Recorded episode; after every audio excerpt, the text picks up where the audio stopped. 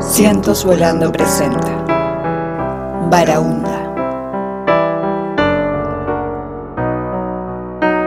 Capítulo 18. Aprieto el acelerador hasta perder mi pie en el fondo. Nada me detendrá de llegar a buscarla.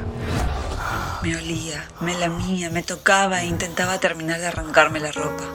Su excitación hace que sus movimientos se hagan toscos y torpes. Atropello a cuanto ser se presente en el camino y estoy cada vez más cerca.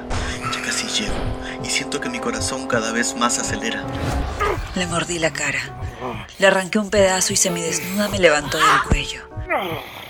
Me estrelló contra una pared y me tiró sobre la mesa del comedor. Se sacó el cinturón. Estoy a dos cuadras y siento que estoy demasiado tarde.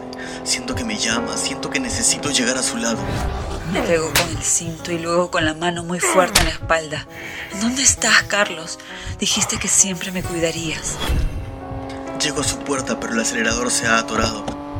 Salto del auto y ruedo por el suelo. Veo la puerta de ingreso rota y tomo una piedra cubierta de sangre que se encuentra en el piso. Empezó a manosearme. Se bajó el pantalón y se acomodó para entrar en mí. Le escupí en el rostro saliva con sangre y él retrocedió la mano, asumo para noquearme. Su cráneo se parte en dos en el acto. Suena como un paquete de galletas partiéndose. El infeliz no tiene por qué tocarla. Nadie tiene por qué.